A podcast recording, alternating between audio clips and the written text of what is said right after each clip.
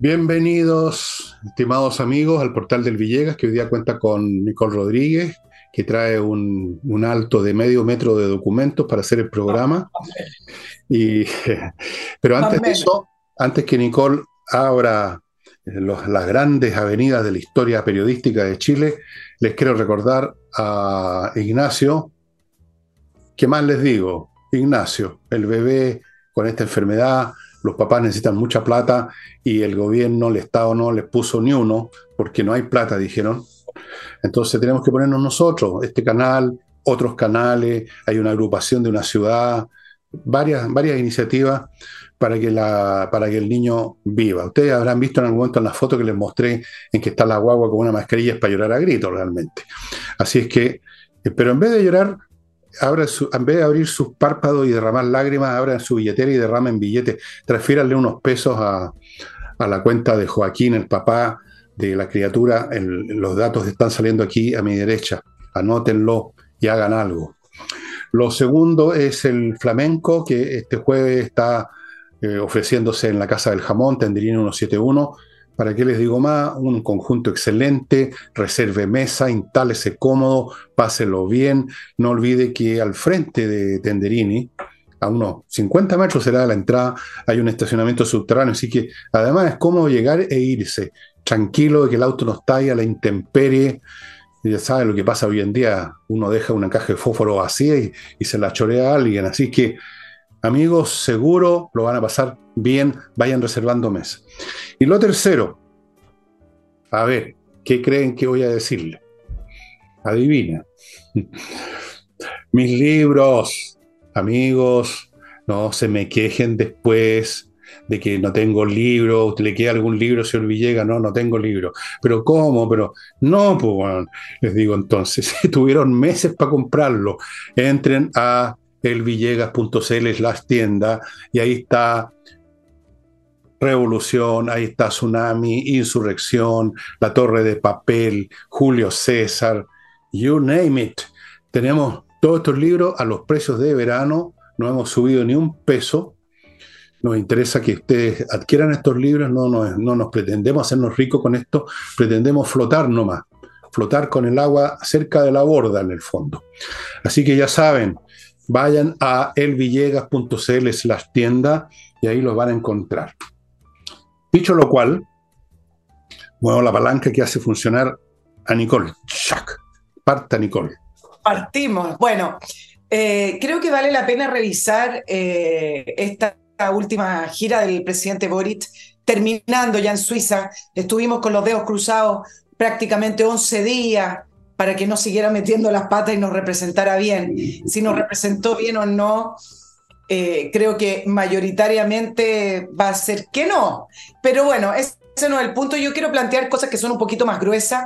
Y, me quedé revisando todo lo que ha sido la, la gira del presidente y me preguntaba, ¿cómo es posible que un gobierno de gente relativamente joven, su gira al final de cuentas termine posicionando a Chile en el pasado? Si no son los 50 años del de el golpe de Estado, son los 30 años de la, concertación. Eh, estoy haciendo esta simbología porque pienso que un gobierno que se concentra tanto en lo que fue Chile, por ejemplo, desde el punto de vista histórico, en el tema de los 50 años que vamos a ir a, a revisar prontamente, Fernando, o con respecto a los 30 años que todos se quedaron eh, muy agradecidos en sus primeras palabras en España, hablando de que durante los 30 años en Chile se creció, se desarrolló, etcétera. Dijeron, bueno, volvió el presidente que alaba la concertación. Pero el punto central acá es que un presidente y un gobierno que se plantea y que se enfrenta al mundo hablando de los 50 y hablando de los 30 es un gobierno que habla del pasado y no está ofreciendo nada para el futuro. Es un gobierno que no tiene nada que ofrecer independiente, que él cree que sacó aplauso en la reunión con los inversionistas, que dicho sea de paso, en España, que la primera parada, era importante que hablara bien también, porque España fue fundamental en los años 90 para las inversiones en, en Chile, sobre todo en áreas estratégicas. Recuerden lo que fue la compra Telefónica con CTC, Endesa, el caso Chispas, no olvidar, Aguas Barcelona, que compró Hemos y después se convirtió en lo que es hoy Aguas Andina. España fue en esa época el segundo inversor más importante en Chile después de Estados Unidos. Por lo tanto, ¿cómo le iba a decir a los inversionistas españoles que Chile fue un fracaso en los 30? Bueno, fue poco sustancial, solamente habló eso, que Chile dejó la pobreza, se fortalecieron las instituciones a propósito de las 30. Y en vez de aplaudir, yo quiero hacerle unas, unas preguntas acerca de este cambio de discurso del presidente. Y acá viene la, la pregunta. ¿En qué entonces va a sustentar las reformas el presidente Boric y su gobierno? Reformas que aún intentan, quizás con menor intensidad, pero que aún la intentan y que siguen en la línea de cambiar el modelo. Si está hablando que ahora los 30 años fueron eh, años eh, virtuosos para Chile, donde Chile abrió lazos comerciales, y acá lo estoy citando textual, culturales en distintas regiones, hoy nos enorgullece, dejamos la pobreza atrás, etcétera, significa entonces que este gobierno llegó con un mal diagnóstico los gobiernos elaboran o los programas de gobierno se elaboran con un diagnóstico y de ahí derivan, me imagino, sus políticas públicas y sus reformas. Si el presidente Boric ya por segunda vez alaba los 30 años, entonces cambiemos el diagnóstico, presidente, y por ende cambiemos la reforma.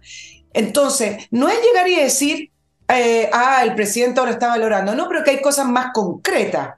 Y en, en una segunda dimensión, quizás no tan relevante, porque me parece más relevante el tema del diagnóstico y de las reformas que sigue proponiendo el gobierno.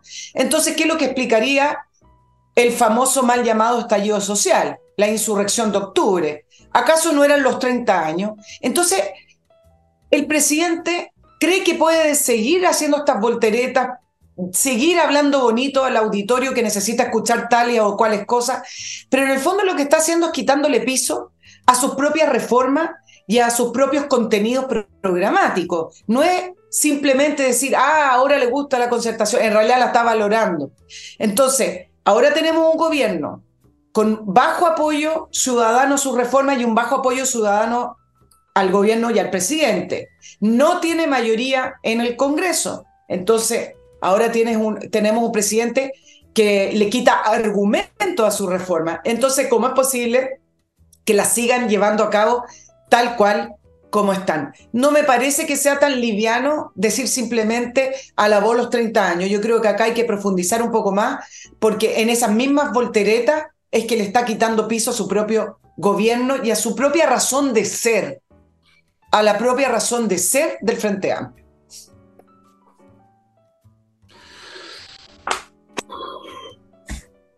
Bueno, la izquierda jamás puede hablar del futuro.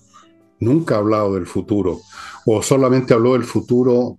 Déjame recordar mis tiempos en que era un niño, tú todavía no habías nacido, cuando se suponía que el socialismo era el futuro de la humanidad, que la Unión Soviética era el referente, y, pero era un futuro absolutamente eh, indefinido, ¿no? Nadie sabía realmente qué pasaba en la Unión Soviética así como para los cristianos que se les dice el futuro consiste en que si usted se porta bien se va al cielo, al paraíso, pero nadie nunca ha escuchado ni he visto en ninguna parte una descripción del paraíso. Descripciones del infierno sí hay muchísimas, del paraíso ninguna.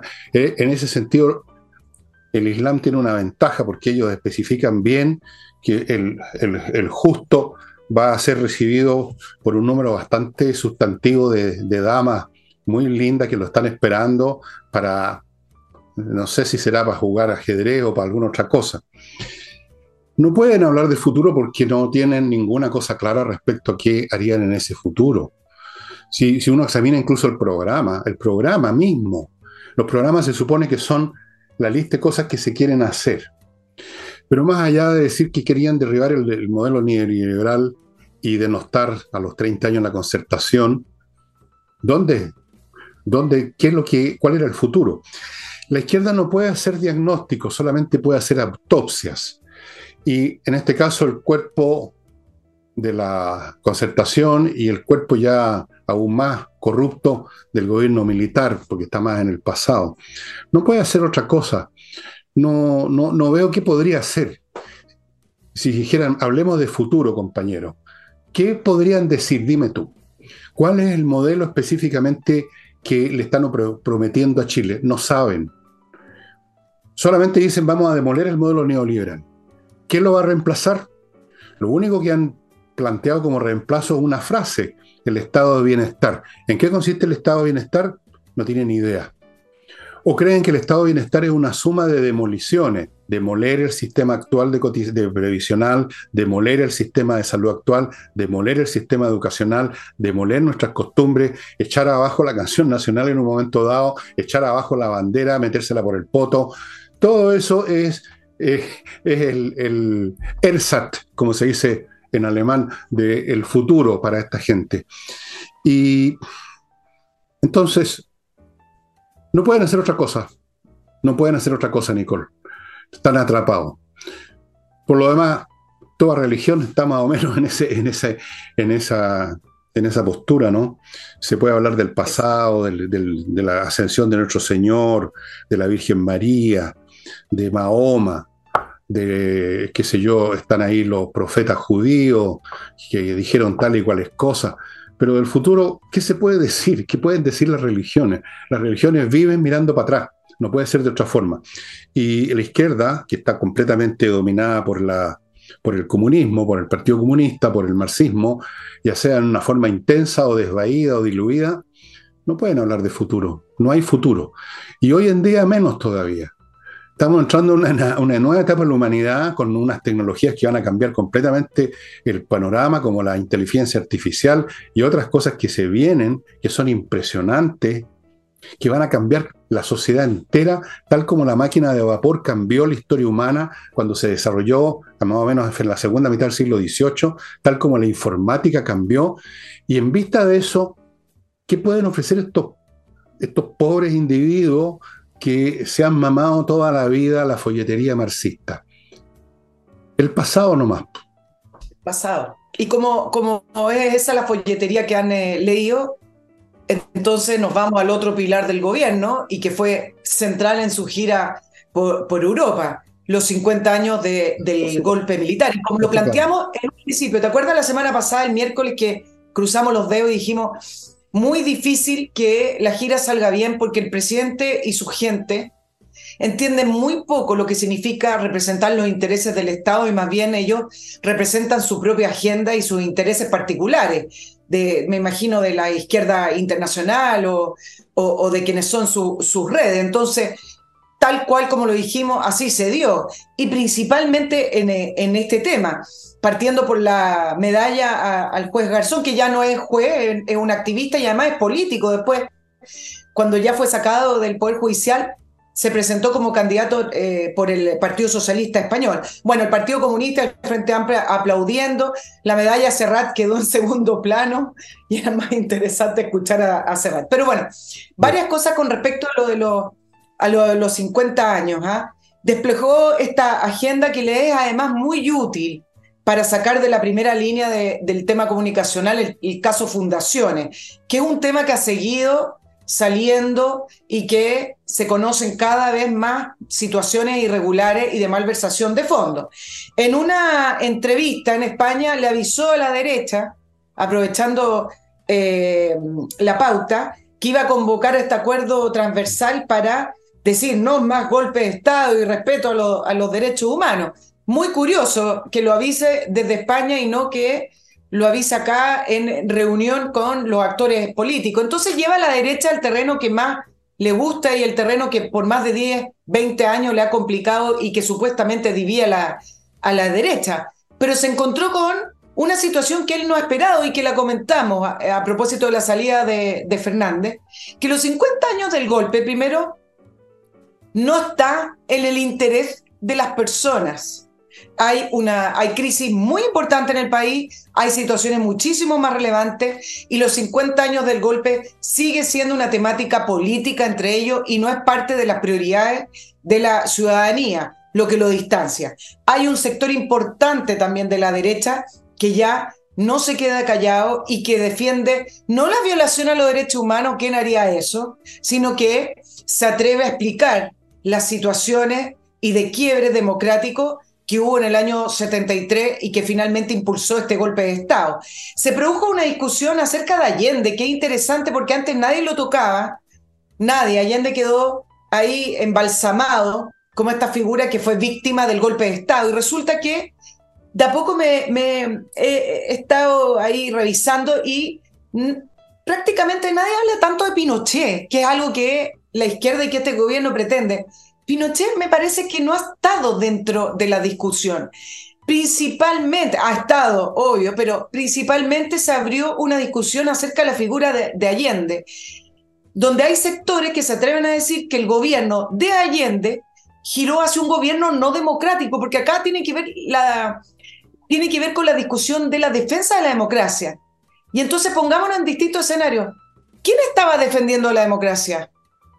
¿La Fuerza Armada o defender la democracia era la continuidad del gobierno de Allende que giró hacia un gobierno no democrático, como lo dicen algunos actores? Entonces abrieron una discusión que políticamente es muy interesante y que antes no nadie se atrevía a dar. Y además, en cuarto lugar, fue un mal gobierno, tenía malas reformas. Entonces, me parece que, así como planteamos que el gobierno pretendía dividir a la derecha, no solamente ha dividido a la izquierda, porque hay un sector de la izquierda que no levanta la figura de Allende y de la manera en que lo hace este gobierno junto al Partido Comunista, sino que además me parece que cada vez más hay un sector de la centro derecha, insisto, no que aplaudan la cantidad de años de un gobierno militar, ni que aplaudan un golpe militar, sino que se atreven a discutir las razones del el golpe militar en, ese... Entonces, es un boomerang que le está cayendo al gobierno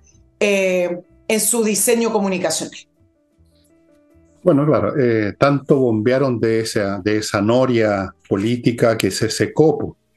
O sea, están bombeando y no sale nada al otro lado no, no pasa nada, ya se agotó, pues. ¿Con cuánto más podían seguir sacando provecho político del cuerpo de Allende, de Pinocho, todo eso pasó, es un tema generacional incluso. O sea, se han muerto, yo creo, el público, el público que veía esa, esa puesta en escena. Ahora, estimado amigo, voy a mi primer bloque y les quiero contar que vuelve por un tiempo con nosotros para hacer un gran aviso, espacioajedrez.com, amigos, que les quiere avisar, ojo, que en agosto hay nuevos cursos de ajedrez. Yo tengo un sobrino que ha seguido ya dos cursos de Pablo y vieron ustedes, bueno, era un chico ya bastante listo, vieran cómo está ahora una navaja, la navaja de Ockham, le digo yo, porque el ajedrez hace eso, entrena la mente, le saca punta, digamos, a la mente, genera una serie de disciplinas intelectuales que se instalan de por vida y, bueno, para los adultos también, por supuesto, pero para los niños muy, es muy notorio el efecto. Así que les quiero avisar que en agosto parten nuevos cursos. Ustedes están viendo ahí un teléfono. Eh, me imagino que esto tiene que ver con WhatsApp para que se pongan en contacto con Pablo Tolosa, el autor de este espacioajedrez.com. No lo olviden, parten en agosto. Continúo con autowall.cl. Estas personas vienen a su casa, unos maestros muy buenos, yo los conozco, estuvieron en mi casa, eh, y van a dejarle la carrocería de su vehículo como nuevo realmente. Temas de desagulladura, pintura, todo ese tipo de cosas que tienen que ver con la apariencia de su vehículo en su casa en 24 horas. En su casa en 24 horas delante suyo. Usted está verificando la calidad del trabajo. Por lo mismo lo pueden garantizar.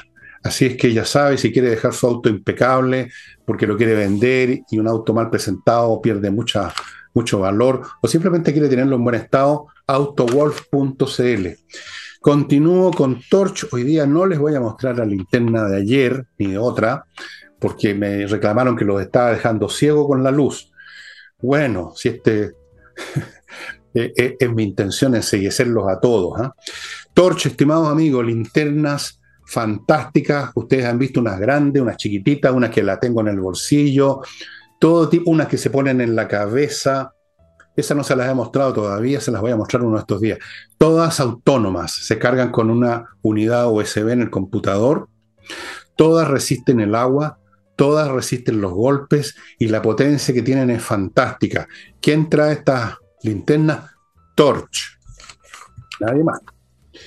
Continúa con Remodeling, la empresa de puros profesionales para dejar su casa, su departamento realmente como usted lo quiere tener bien arreglado. Tienen pintores profesionales, no es llegar y pintar, ¿ah? no crean ustedes que alguna gente cree que es cuestión de pasar una brocha. No, no señor, es más complicado. Expertos en suelos, pisos, parquet, carpinteros, mueblistas para los muebles de cocina. Hay gente que cambia los muebles de cocina porque los encuentra anticuados o por lo que sea, les ponen otros muebles de cocina. Eh, refacciones interiores, achicar o ampliar recintos. Ahí aparecen los arquitectos. De todo en remodeling. Y termino este bloque con Edifito, que es un software que ustedes encuentran ahí en la dirección que están viendo a mi derecha, para la administración integral de un edificio. Todos los aspectos vinculados desde el tratamiento contable, eh, los temas de personal, las cotizaciones, los sueldos, eh, los maestros que van a arreglar o mantener los ascensores, los jardineros. Bueno, un edificio tiene muchos aspectos, muchas facetas que hay que cuidar y este software lo mantiene a las personas que están a cargo al día en todo. Se usa en miles de edificios, cambia la vida del que está a cargo, tener este gran inteligencia artificial ayudándolo a manejar bien un edificio. Bueno, estábamos entonces en los cadáveres, los cuales le hacen una autopsia tras otra a este gobierno de izquierda, pero ya esto, no sé si tú has estado alguna vez en la escuela de medicina, porque ahí tienen unos cadáveres que lo usan siempre para mostrar piezas y partes, y están años ahí, ya están resecos, dan pena a los pobres. Eh, es un poco lo mismo que hace la izquierda con, su, con sus cadáveres históricos. No pueden hacer otra cosa. Y bien, en cuanto a lo que tú decías de que hay un, grupo de la derecha que está un poquito más firme, vamos a ver, ¿ah? yo yo perdí toda fe y confianza en los políticos chilenos en general y en los de la oposición en particular, porque los he visto demasiadas veces hacer la parada, como se dice, de que van a, a ponerse, como quien dice, realmente de oposición, van a ponerse más duros, más, más, más firmes, y terminan asistiendo a las mesas que dijeron que no iban a asistir, terminan firmando los papeles que no iban a firmar, terminan haciendo las visitas que no iban a hacer, terminan cayendo de rodillas, de hinojos, frente a la figura majestuosa del presidente de la República. Bueno, cayendo de hinojo queda más o menos a la misma altura, porque por Dios que es chiquitito el hombre, pero así es que no sepo, vamos a ver, Nicole. Vamos a ver, mira, hay, un tema interesante de lo que ocurrió en la gira eh, con respecto a la izquierda latinoamericana, y ahí incluyo al, presidente Boric. Yo, yo recuerdo hace muchos años, no sé si te vas a acordar, Fernando, cuando Alejandro Guillé fue candidato para presidente, una portada del diario The Clinic de la época, pusieron una imagen de Guillé deformada con un cangrejo, revísenla porque es una portada muy buena, una cara alargada, con manos de cangrejo, y era como una especie de animal deforme. Y en la portada decía, ¿qué cresta es Guillé? Porque él se definía que no era político, que tampoco era periodista, y entonces eh, cada vez que tenía eh, entrevista, él no era muy claro con lo que quería hacer, porque era candidato, porque yo ya no soy periodista, pero tampoco soy político, porque era, estaba la moda de definirse como no político. ¿Te acuerdas? Para presentarse Alguien tenía que decir, no, yo, no soy político, porque si no era. Bueno, mirando solamente esta caricatura que hicieron en The Clinic y revisando hoy día todos los desencuentros que hubo con la izquierda latinoamericana, tendríamos que analizar, Fernando, lo distinto que es esta generación de presidentes de, de, izquierda latinoamericana, aunque se hayan repetido el plato como Lula, a lo que fue la generación del año 2000. En el año 2000, donde todavía los gobiernos tenían recursos, venían con un alza en materias primas, donde todavía no se conocía muy bien esta nueva izquierda que prometían muy populistamente eh, subsidios, que bonos, que las riquezas van a quedar en el país, etc. Y donde no era tan evidente que los intereses de estos presidentes de izquierda era finalmente a través de una reforma constitucional o de las famosas convenciones, transformar las instituciones democráticas para poder concentrar el poder. No era tan evidente, bueno, Chávez más de los 90, pero no era tan evidente que Venezuela iba derechito, derechito, derechito a una dictadura como lo que es hoy Maduro. Y en cambio hoy en día tú tienes a una... Eh, estaba, perdona, estaba hablando de la generación donde estaba Correa, Kirchner, Lula, Michelle Bachelet, eh, entre otros. Eh, y Evo Morales, por supuesto. ¿Y qué, qué pasa hoy? Mira, mira cómo se empiezan a pelear entre ellos en Europa para disputarse el liderazgo de la izquierda latinoamericana, principalmente entre Boric y el presidente Lula, pero que tú no podrías definirlo, porque resulta que pareciera ser que cada uno de estos presidentes que dice luchar por los derechos humanos y aplaudir las democracias, escoge una dictadura para estar al lado, pero a la otra la, la critica. En el caso del presidente Boric, Nicaragua siempre la ha criticado, pero pongamos que Nicaragua es una dictadura rasca en el continente. Es como apoyar a Ortega es como lo peor de lo peor, ¿no es cierto? Entonces no, no es tan importante. En el caso de Venezuela, que eh, el presidente Boric la ha criticado directamente, no habla, nunca habla mucho de dictadura, pero la ha criticado y en Brasilia cuando fue a la reunión la criticó. Bueno, en Europa habló de la gran crisis venezolana, respetar las instituciones, pero todas esas palabras que maquilla para no ir derecho de frente a decirle a Maduro que es un dictador. Y no habló de Cuba, porque Cuba es un manto de protección porque pareciera ser, según lo que leía, que el presidente acordó con el Partido Comunista que a Cuba no se toca, a pesar de que Cuba es la peor, no sé si la peor, pues son todas malas, pero es la más antigua dictadura eh, y partido totalitarista en, en, eh, en, nuestro continente con la mayor cantidad de presos políticos. Y en cambio Lula, no, pues Lula decide que Venezuela va a ser parte de su círculo de amistad, entonces la defiende, dice que la dictadura de Cuba o todo lo que se dice, perdón, de Venezuela es un relato, acuérdense lo que dijo en Brasilia, y entonces no quiere tampoco condenar la, la invasión de Rusia a Ucrania. Entonces, el fondo de lo que quiero decir es que este nuevo, este nuevo círculo, este nuevo eh, momento de gobiernos de izquierda latinoamericana muy distinto a lo que pasó el 2000 y que cada uno está intentando posicionarse de una manera distinta para poder liderar una nueva izquierda que todavía no sabe. Eh, varios gobiernos que todavía no son dictadura o no son gobiernos totalitarios, eh, los describen como estos gobiernos o democracias iliberales, lo que podría ser la, la democracia la supuesta democracia que queda en México, o, lo que, o Lula que de a poco ha tratado de impulsar reformas que las llaman iliberales, pero no sabemos hacia dónde va. Bueno, muy distinto a lo que fue esa nueva generación, esa primera generación de estos gobiernos progresistas, a este show de disputas por el liderazgo internacional que se vio en la CELAC Unión Europea. Yo no, yo no, no, no estoy muy conteste contigo en el sentido bueno, quizás sea esto una, cosa semántica nada más, que haya una lucha por posicionarse, porque una lucha por posicionarse supone que existen posiciones. ¿Y cuáles son esas posiciones? ¿Cuál, una posición a su vez supone que hay una estructura dentro de la cual cierto punto esa estructura es una posición. ¿Cuál estructura? En este caso, ¿cuál sistema de ideas, de modelos, de programas y de visiones determinan que hayan posiciones, que algunos luchan por ocupar. No hay nada. Lo que yo veo, lo que tú llamas una lucha por posiciones, tal vez se podría definir como un darse vueltas, tratando de evadir situaciones que son todas incómodas e inviables. Se dan vueltas. Por ejemplo, el caso de Lula es una demostración clara de eso.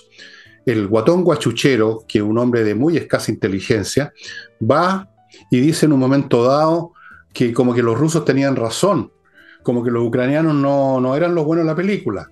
Y tras cartón va a España y dice lo contrario. Entonces, ¿por qué? Porque no le resultó una cosa, entonces se pasa, un poco como cantinfla, por eso que yo hablo del cantinfla, pues porque sí, porque no, porque sí, porque no. Entonces, toda esta gente nos están buscando, nos están luchando por posiciones porque no hay posiciones, Nicole. No hay una posición.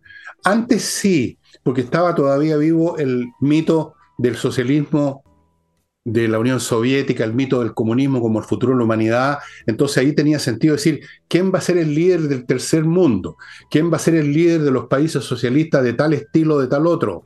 En un momento dado era Tito en Yugoslavia, en otro momento Fidel Castro. Pero ahora todas esas posiciones se desintegraron con la estructura misma. Entonces lo que tenemos es gente cantinfleando y dándose vuelta. Cantinflea y se da vuelta el señor Boric, viajando para acá y para allá, diciendo una cosa en un lugar y diciendo otra en otro, eh, aplaudiendo una dictadura y dejando la otra del lado. Eso es darse vuelta, eso no es posicionarse. Lula, que hablar de Lula, si ha sido patético el papelón que hizo a escala internacional. O sea, se ha reído todo el mundo de él. Le han dicho, vaya, vaya, vaya, vaya a freír espárragos, señor. Entonces, aquí lo que hay es otra manifestación en el plano internacional entre estos líderes, de que la izquierda es un fracaso, que es un esquema que hace rato ya que era obsoleto y marchito, y que por lo tanto no tiene ninguna posición que ocupar. Se dan vueltas sin otro destino que huir de los problemas del momento y vivir, sobrevivir otro día políticamente. Lo vemos con, con Boris aquí en casa, si no tenemos que salir del país. Todo lo que dice, todo lo que hace es escapar de problemas. Escapó del asunto de las fundaciones apostando a la mala memoria, porque el tema se va a ir apagando. Pueden seguir surgiendo casos, pero ya no van a producir el shock del principio, ¿no es cierto? Eso se está minorando. La gente se cabrió el asunto. Ya decidieron, bueno, estos son una manga de hueones corruptos, pero ya no se emocionan, no se les paran los pelos, no se ponen a llorar cuando ven otro, otra fundación, otro sinvergüenza, otra irregularidad. Ya se pasó a convertir en eso que llaman ahora el nuevo estándar. No, no, no hay nada en la izquierda, no hay ideas, no hay principios y no hay posiciones por las cuales luchar. Así que todos se dan vuelta y van para allá y para acá enloquecidamente, como las polillas que giran alrededor de una ampolleta, sin ninguna otra otro fin que no quemarse, nada más. Son, dan un espectáculo bien patético. Es una estampida, es una estampida. Eso es lo que es finalmente esta, esta cuestión. Este gobierno está en estampida. Lula bueno, el pueblo, en su gran sabiduría, el pueblo brasileño lo volvió a escoger. Los pueblos siempre hacen eso. Pero va a estar, acuérdate que va a estar, ya está en estampida en el plano internacional y va a estar pronto en estampida en el plano nacional también. No tienen nada que ofrecer. Si ese es el punto. Cuando tú no tienes nada que ofrecer, no hay ninguna posición que ocupar. Punto. Escapándose de la, de crisis, y eso me lleva a, tres temas que yo a veces me, me cuestiono y digo, ¿cómo es que esto no fue un escándalo nacional? Lo que debiera ser la prioridad número uno. Voy a nombrar las tres, las tres de las cuales me quiero referir hoy. Salud, educación y economía. Bueno, estaban todos felices que el, el, ministro Ávila no fuera acusado constitucionalmente, etc. Y resulta que, a pesar de que la crisis de educación es sistémica y gigante, resulta que celebran y el ministro Ávila no solamente no pasa nada, sino que lanza un video para convocar al gran Congreso Pedagógico y Curricular para actualizar los contenidos curriculares en agosto. Invita a este proceso amplio y participativo para hablar de educación. Dos cosas que decir. Uno, yo siempre miraría con suspicacia si quieren entrar a hablar del tema curricular y renovar contenidos curriculares, sobre todo con este gobierno. Habría que cambiar un poco la palabra curricular ¿ah? con el señor eh, ministro. ¿Qué, ¿qué vas a decir? ¿Qué vas a decir? No, no haga interpretaciones antes de tiempo. por algo están tan preocupados del currículum. No sé, po. Pero, pero tú sabes que en educación es Chile, Chile es imposible que salga del pozo en el que nos encontramos, que caminemos hacia, hacia una especie de crecimiento con el estado de la educación actual. Mira, el, eh, solo el 36% de los niños en cuarto básico lograron tener un nivel adecuado en lectura. Todo el resto tiene idea de lo que lee o no sabe leer. Va a haber un gran congreso, no te preocupes, va a haber un gran eh, congreso. Exacto, mira, hay en el primer semestre ¿Por qué no organizan un gran congreso de salud? Con esto van resolviendo los temas, ¿ves tú? Con cosas, con opciones mediáticas, con, fuego artificial. Hay problemas de salud, se está muriendo la gente en la fila. Eh, hagamos un gran congreso de salud. Eh, los estudiantes no tienen ni idea de nada, hagamos un gran congreso de educación. Estupendo. Te voy a dar una cifra. El, eh, quinto de los estudiantes en, eh, en, educación durante el primer semestre del 2023 con asistencia insuficiente. No llegan ni al 85% que se supone que es el mínimo para poder haber adquirido los conocimientos. Y mira las metas mediocres, em, que ya el 2023 no se están cumpliendo con respecto a la asistencia. Y resulta que este gobierno y este ministro puso como meta que el 2026 se lleguen a los niveles de asistencia prepandémica, hablando de eh, prepandémico como un quiebre que hubo en la, en la educación. Tenemos además dentro de eso las peores asistencias son los colegios que dependen del Mineduc, de los servicios de locales de educación. Segundo medio, que también tiene graves problemas de contenido, no está en ningún plan de reactivación académica porque se están concentrando en los niveles de segundo a cuarto básico. Y la meta del, del, ministro es que no haya ningún niño que salga de cuarto básico sin saber leer ni escribir. O sea, es un nivel de mediocridad. Pero van a saber sobre la espalda. Exacto, que este país no, no se lo merece y resulta que todos aplaudiendo que el ministro no haya sido sacado de su puesto. Bueno, sí, me imagino que lo que el Congreso intentó hacer es sacarlo porque el presidente Boric le debe gustar las metas que pone este, este, este ministro. tienen gusto compartido. Y mira lo que pasa en salud, Fernando, yéndome a la otra gran crisis. 10.000 personas murieron, 10.000 personas murieron en el primer cuatrimestre esperando una consulta o una atención médica. Yo no sé cómo es que esto no está en portada de los diarios. En Chile la gente muere esperando atención en el sistema público. 10.000 es una cifra, una cifra enorme y resulta que queda ahí. Nicole, ¿Qué dijo el presidente? Dime. ¿Cómo va a estar en la portada de los diarios si ya no es noticia, es un estándar? De la misma manera que no hay noticia de que salió el sol en la mañana. Y entre paréntesis, tú decías las metas mediocres. ¿No es, ¿No es también muy mediocre, Nicole, que estén preocupados de la asistencia como si eso fuese suficiente? Yo te digo una cosa, tal como funcionan ahora los profesores, los currículum y los propios alumnos de una generación que no ha sido educada de ninguna manera, ni siquiera en sus casas, da lo mismo que asistieran el 100%. ¿Qué es lo que hacen en la sala de clase? cuáles son las exigencias, cuáles son las disciplinas, cuáles son las pruebas para ver si están estudiando o no, cuáles son las ambiciones de los estudiantes y de los profesores que asisten a esa sala en un 100%. Oye, voy a poner un ejemplo personal, perdónenme, pero es que no conozco otro. Yo creo que no asistí nunca más de tres cuartos de las clases porque me cargaba ir a clase, pero estudié y aprendí todas las materias porque tenía ganas de aprender eh, las cosas que aprendí, porque los profesores de una forma o de otra te metían las cosas de igual con la asistencia que tenías, tú aprendías. Era el, e, era el ritmo, el talante, la energía, la demanda educacional lo que hacía la diferencia y no la cantidad de horas de clase que tú asistías. De repente uno Quizás tú no alcanzaste a conocer eso. En mi época, cuando tú te resfriabas, tu mamá te dejaba en cama 15 días. Eran largos los lapsos en que uno no asistía a clases, fíjate. No por huelga, sino que por enfermedad, por, habían las vacaciones de invierno largas.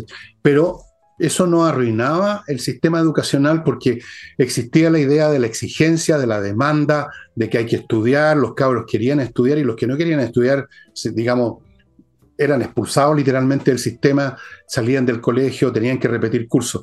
Entonces, que se estén preocupando de la asistencia como gran cosa es el colmo de la estupidez y de la mediocridad. Fuera de todo lo demás que tú mencionaste, Nicole.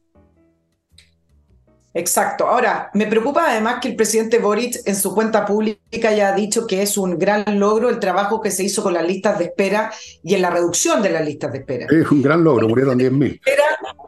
Las listas de espera aumentaron 11,2% respecto al año 2022. Y por último, porque hay 10.000 personas, nos falta todavía el resto del año, 10.000 personas que murieron porque el Estado no le respondió. Esto debería, esto sí que debería ser una de las grandes temáticas del país porque la gente se sigue muriendo y la gente se sigue esperando. Pero resulta que no, porque tenemos que hablar de los 50 años. Bueno, como te repito, además aquí la responsabilidad de los medios de comunicación, yo no sé, por una de esas, como te digo, cuando algo se convierte en estándar ya no es noticia y, los medios de prensa funcionan cuando es noticia. El tema de las fundaciones fue noticia cuando fue noticia, cuando aparecieron los primeros casos gran escándalo. Pero ya han aparecido tanto que se convirtió en norma y ya no es noticia. Los, editores, yo sé, pues si yo trabajaba en diario, oye, ¿qué es lo que pasó de nuevo? Porque no vamos a seguir con esta cuestión, te dicen. Oiga, eh, directora, que tengo un tema con las fundaciones. No, si esa cuestión ya no, dedícate a otra cosa. Así funciona. Tú sabes eso, Nicole, tú también has estado en los medios de prensa. Así funciona esta cuestión. Amigos, amigas, este país se merece todo lo que le está pasando. Se lo digo de frentón. Se lo merece porque este país eligió a esta gente, este país encumbró a esta gente, este país se compró todos estos discursos imbéciles y este país es el que olvida los temas. Este país es el que no educa a sus hijos. Así que sí, ellos son responsables, pero son responsables nacidos de un pool humano y cultural que tenemos en este país que realmente me da vergüenza aquí, me da vergüenza de repente. Te lo digo porque tengo muchos amigos no tengo muchos amigos en realidad en ninguna parte, pero algunos de los pocos amigos que tengo son de otros países y, me doy cuenta del esfuerzo que tienen que hacer cuando conversan conmigo por WhatsApp para no tocar, digamos, temas como por ejemplo las cosas que ha dicho, ha hecho el presidente en su viaje, o para comentarme acerca de los índices en que aparecemos con unos coeficientes de educación y de intelecto bajísimos, les da vergüenza ajena, y yo me doy cuenta de eso. Y como tú decías, yo lo he dicho aquí también muchas veces, este, este, asunto no tiene remedio. Este asunto no tiene remedio. O sea, la educación está en el suelo y están pensando en un congreso. Seguramente van a estudiar nuevas técnicas para sobarse la espalda. Una cosa así. o cambiar el currículum hacia ciertas ideologías que este gobierno no, ha dejado, que eso me parece que... Bueno, en eso están, a todo dar.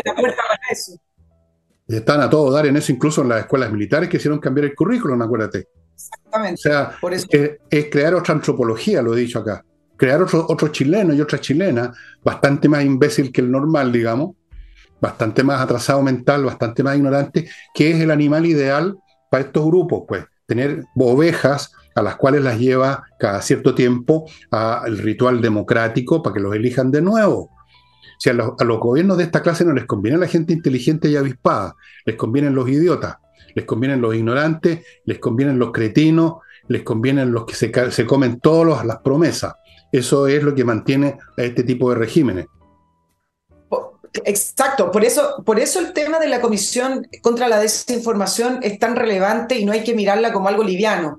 Eh, hoy el Senado iba a votar un proyecto de acuerdo yo, yo digo iba porque mientras grabamos lo, lo van a votar y yo no sé el resultado. Solo necesitaba 26 firmas que ya las tenía, así que me imagino que lo van a, aprobar. Y ese proyecto de acuerdo es para solicitarle al Tribunal Constitucional que se pronuncie acerca de esta comisión contra la desinformación y si es o no inconstitucional para que se, se tenga que disolver. Ahora, súper interesante, estuve haciendo una revisión de, de algunas palabras y frases que se repiten constantemente a propósito de la desinformación. Y, uno dice, bueno, ¿de dónde viene esta, aparte esta obsesión con respecto a la información, la desinformación, la fake news? Eh, y encontré, mira, en el gobierno de Michelle Bachelet, la madre de todos los corderos, en el 2015, el gobierno que tuvo su gran crisis a propósito del tema cabal, eh, el gobierno venía mal, pero el tema cabal le, le, tiró la, la, última bala. El, el, gobierno estaba convencido que gran parte de sus problemas, no la economía, eran comunicacional. Tenían un déficit comunicacional y lo repetían constantemente. ¿Qué es lo que hicieron? Aumentaron el presupuesto para la CGGO con el objetivo de controlar la agenda. Entonces compraron publicidad en los medios, principalmente regionales, acuérdate que hicieron la ley de financiamiento público de TVN, etc. Entonces, ¿qué dijo Bachelet cuando presentó todo esto?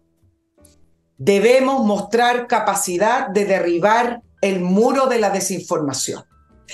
Entonces, no se trata de las plataformas para que la gente no se confunda con esta comisión, no se trata de las redes sociales, no se trata que es una nueva era, entonces ahora la fake news sí y antes no, porque siempre han existido, pero ahora son peores. Se trata de ideología. En el 2015 no existían estas plataformas. Se trata de ideología y de controlar la información. Así es. Déjame ir a un nuevo bloque porque estoy un poco atrasado con los bloques. Amigos, amigas, hay que decir amigas ahora también, porque si no, tú caes en el pecado de la homofobia o no, no la homofobia, como la misoginia. CAME ERP, software financiero, contable, administrativo, estimado amigo, que está a su disposición para que usted maneje bien, integralmente, correctamente y precisamente los asuntos totales de su empresa. Eh, estado financiero, control de stock, quienes están pagando no los clientes, procesar remuneraciones, integrarse a servicios de expuesto interno, todo, todo, todo, todo, todo, todo con CAME ERP que está acá a mi lado la dirección para que ustedes se pongan en contacto y manejen la empresa como debe ser. Continúo con kmmillas.cl, el sitio donde le van a comprar las millas que usted acumuló en sus vuelos y que no va a usar y que en cualquier momento desaparecen. Vaya acá a Camilla, sí, Y ahí se las van a comprar. Ahí se las van a comprar por buena plata. Y sigo con compreoro.com, donde usted puede comprar oro y plata en lingotes para tener un, resguardo financiero, porque el oro y la plata son valores intrínsecos. Esa es, la, esa es la gran diferencia con un título de la bolsa. El título es un papel que representa un valor que se puede desmoronar con la empresa. El oro y la plata no se desmoronan nunca, ni siquiera se oxidan. Por lo tanto, es una excelente póliza de seguro. Compreoro.com y termino este bloque con Salina y Ojeda, un, un bufete de abogados encargados especializados en temas civiles que son la mayoría de los que usted probablemente va a tener que afrontar, una especialización que les ha permitido tener una muy buena tasa de éxito y por lo tanto no se ponga en manos de cualquier abogado que le recomiende una tía abuela que está ya media cagada.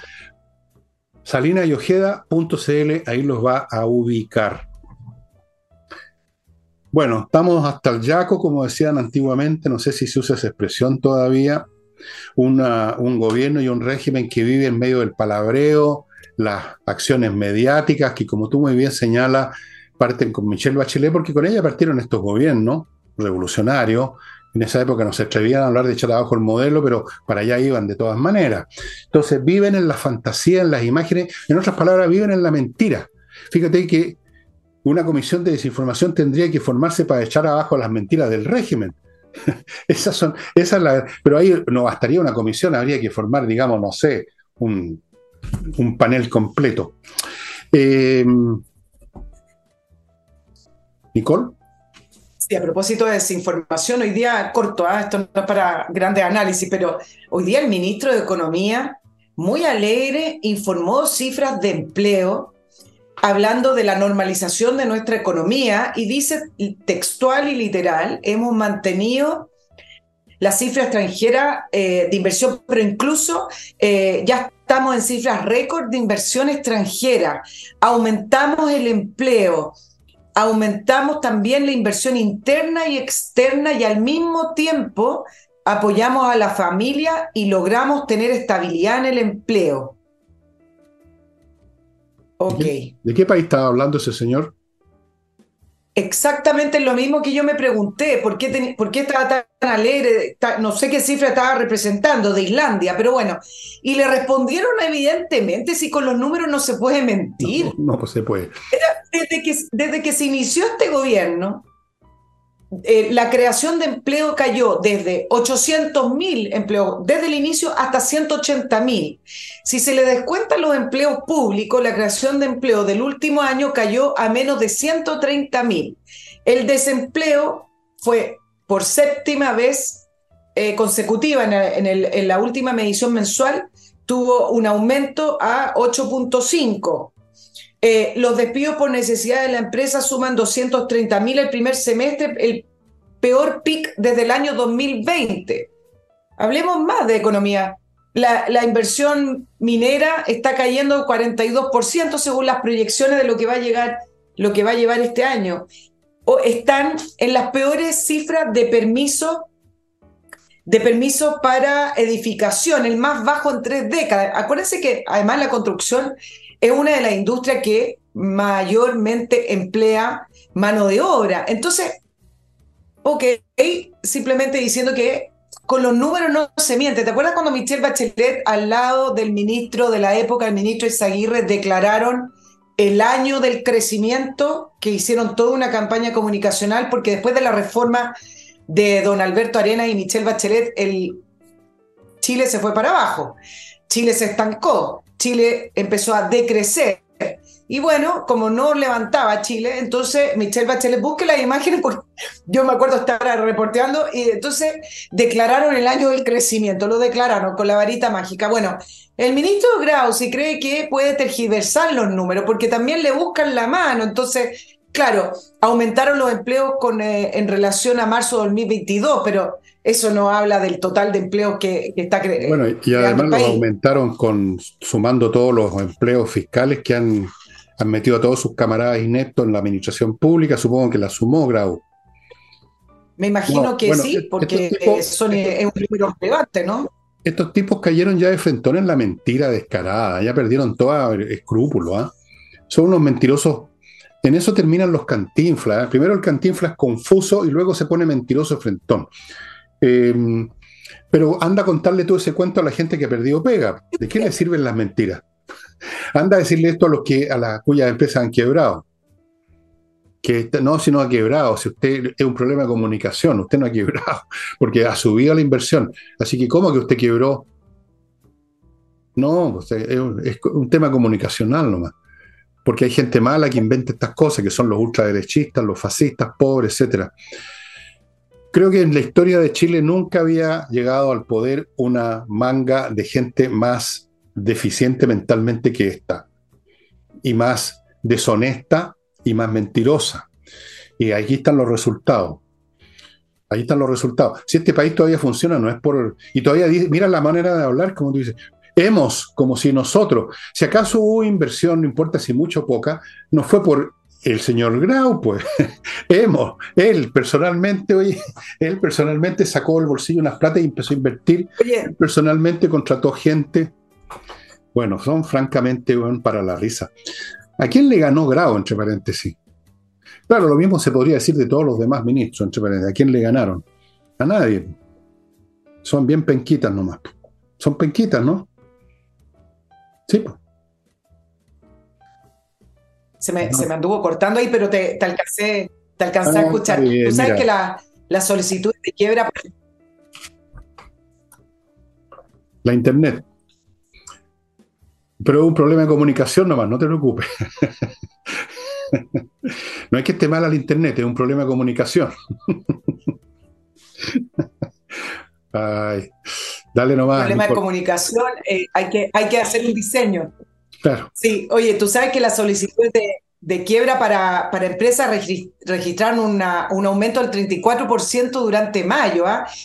Y eh, eh, se dispararon en, en, ese mes porque venían con alzas de 20%, pero en mayo fue de 34%. Bueno, el punto es que ante los números, ¿qué, qué más argumentos se le puede dar al ministro? Si todo lo que han hecho, toda la reforma tan inspirada en, en, otra mirada, tan inspirada en la redistribución, en acotar la, la, el, espacio para las empresas, para la libre iniciativa, en aumentar el Estado. Entonces, ¿para, qué siguen tratando de disimular lo que todo el mundo ve todos los días? Pues es cosa de llegar a la casa y saber si te alcanza o no. Bueno, pero si no les gustan los números. Eh, no les gustan, porque no los entienden, porque son malos para las matemáticas, porque son, fueron siempre penquitas. Yo no sé cómo sacó título de economista el señor Grau, porque resulta que un poquito de matemática, no mucho, un poquito de matemática tienen que estudiar en economía, y yo creo que el señor Grau no le alcanza para la tabla del 6. A la del 5 en una de esas llega. A ver, Grau, ¿cuánto es 5 por 9? A ver, ya niño, conteste. 44. No, se equivocó. Pruebe de nuevo.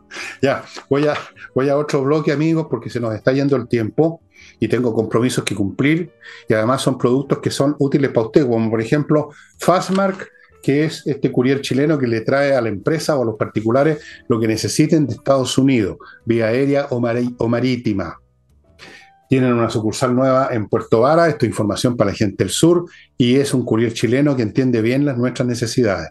Continúo con patriciastocker.com, profesionales a cargo de registrar su marca comercial o si acaso tiene un invento, su invento en Chile y en el extranjero para que no tenga problemas atroces, como yo he sabido algunos casos de gente que inventó algo y los que sacaron el negocio finalmente fueron de un país oriental. Continúo con Villa Flores, una super florería que pone a su disposición para que usted coja 400, Yo no sabía ni siquiera que habían tantas flores. 400 arreglos florales para que usted coja el que le parece más conveniente para ese amoroso funeral, para la boda, para el bautizo o lo que sea. Continúo, Villaflores, no lo olviden, Villaflores. Hay un descuento, ¿ah? Si mencionan mi nombre, que produce milagros, hay un, fuerte descuento. Continúo con el Learning Group, que es una empresa formada por emprendedores exitosos, exitosos, para enseñarle a otros emprendedores a que sean exitosos y ahora se está dando un curso de producción de eventos a cargo de Tomás Cox. Y vienen otros cursos en camino. Amigos, esta es la oportunidad con la internet de aprender montones de cosas cómodamente en casa. Póngase en contacto con Learning Group. Y ya voy terminando, amigos. Climo, mi clima está todavía la oferta en pie, compre un equipo y en seis meses le hacen una mantención gratuita, dos equipos, dos mantenciones, etcétera. La mejor climatización. Y finalmente, Hey, Ángel Hey, un corredor inmobiliario distinto a todos los demás. Tiene métodos muy especiales, trabajan como animales y venden. Ángel Hey. Nicole, le quedan Dos minutos 35 segundos para sus 18 puntos que le quedan todavía. No, solo para referirme eh, rápidamente al caso Jadwe, después ya de estar 10 años en la municipalidad de Recoleta, eh, que a veces uno se pregunta cómo es posible que lo sigan votando. Porque ah, ahí está, pues, ahí está lo que basta, Basta con pasearse por Recoleta y ver el basural en lo que se convirtió. Pero bueno, después de años de información salpicada y que está involucrado en esto y que falta plata acá, bueno, Contraloría eh, se supo que va a formular cargo a funcionarios de la Municipalidad de Recoleta, incluyendo al, al, alcalde por estos traspasos de plata que se hicieron a las farmacias populares, a la Asociación de las Farmacias populares. Los cargos son reservados, todavía no se sabe. También se supo que Fiscalía Centro Norte va a presentar una solicitud de formalización para Daniel Jaude por cohecho en el caso de las farmacias populares. ¿Y qué hace Jaude? Jaude hoy día en todo caso salió una...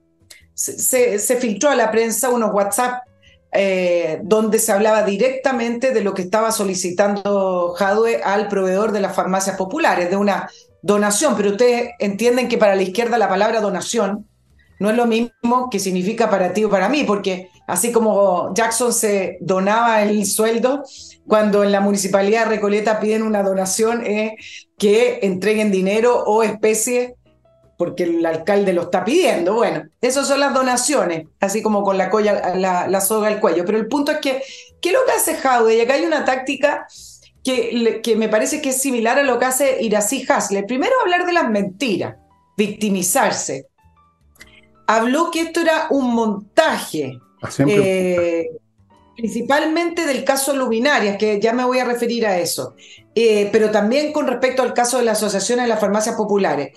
Se acusó además que hay periodistas que están obsesionados con Jadwe, hablando de una periodista puntual de la, de la tercera y hablaron que la, el diario La Tercera está obsesionado. Y por último, tratando de dar vuelta la, pelota, advirtió acciones legales contra el Contralor por los trascendidos, por haber hablado de, esta, de estos cargos, que no habló del contenido, simplemente habló de lo que iban a hacer, y dice que es una impresentable la actitud de Bermúdez, quien dijo que eh, hay acciones irregulares en la municipalidad, por lo tanto él está estudiando acciones legales.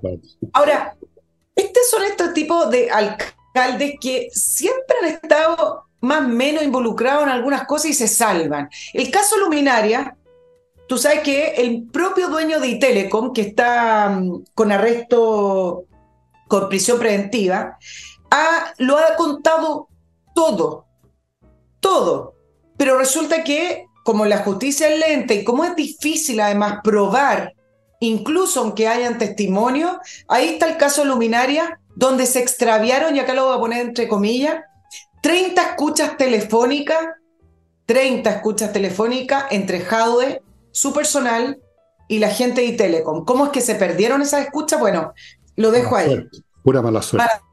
Es el caso del justo, justo, justo. Bueno, pero el tema de las farmacias populares, ya habló el chofer que dijo que le pidieron a, al proveedor de la farmacia, a uno de los proveedores, dar esta donación y que la entregaran al Partido Comunista y está toda la, información ahí. Y yo quiero decir además Dos cositas con las farmacias populares, porque ¿te acuerdas cuando lanzó el tema de las farmacias populares? Que hubo alcaldes de derecha que se lanzaron a abrazar la idea, entre ellos Joaquín Lavín, que lo encontraron tan buena idea, pensando que con eso atraían como a otro sector. Y lo único que hicieron al final es involucrarse en una mm, política pública, alcalde comunista, que al final lo único que hacen es menospreciar a la libre empresa y a la empresa particular, pero además que utilizan estos sistemas no para el pueblo, lo utilizan para triangular dinero. Y te voy a dar el último dato que a mí me parece que nos acaba el tiempo, no podemos seguir con no, esperar, si no tengo datos. En, la en Recoleta existe la Universidad Abierta de Recoleta, donde me ha llegado un sinfín de mails diciendo que lo único que hacen es adoctrinamiento y ideología política. ¿Cómo nadie investiga los recursos que se traspasan a la Universidad Abierta de Recoleta creada en el año 2018? Ahí tienen un tema para la Municipalidad de Recoleta y el alcalde Jado. Cuando uno ve todo esto, cómo el país olvida todo, cómo se permite todo, la impunidad que hay, uno piensa este país no tiene remedio, simplemente un país que casi se merece todo esto, se merece a los Jadwe, se merece a los Boris, se merece a toda esta gente, se merece que les metan el dedo, por no decir otra cosa, en la boca, se merece todo todo. No nos se requeriría fumigar este país, de arriba a abajo, una fumigación en, gran escala, porque francamente, bueno, lo dijo el diputado Naranjo, ¿no? La banda de los alcaldes, pero aquí hay muchas otras bandas. La banda de las fundaciones, la banda de los alcaldes, la banda del Congreso, las bandas que están en la moneda, las bandas que están en los ministerios, en los colegios profesionales. Son todos de la misma banda. Alibaba Inc podríamos decir. Y además no son tan listos como Alibaba, porque yo, yo, leí alguna vez Las Mil y Una Noche y Alibaba era un tipo bastante entretenido, divertido, ingenioso. Estos, estos tipos, estos tipos no, no, no, los habría contratado Alibaba para formar parte de, la, de su banda. Bueno amigos, se acabó el programa, nos pasamos una vez más, pero estoy seguro que el próximo martes de seguro Nicole todos los puntos que no alcanzó hoy día se los va a contar a ustedes el próximo martes, no se preocupen, más los otros que ya va a juntar, más los otros que va a juntar que son 463 y medio más o menos. Mucho más, mucho más, le vamos a sumar. Eh, amigos, muchas gracias por haber estado con nosotros, no se olviden de Ignacio. Y, de las demás cosas que les he contado al principio del programa. Y muchas gracias por estar con nosotros. Y muchas gracias a ti, Nicole, por tu, por tu presencia en este programa. Y, bueno, voy a, ya, ya me estoy contagiando con el estilo de los tiempos, voy a ponerme a cantinfiar media hora más. Ya, suficiente amigos, nos estamos viendo.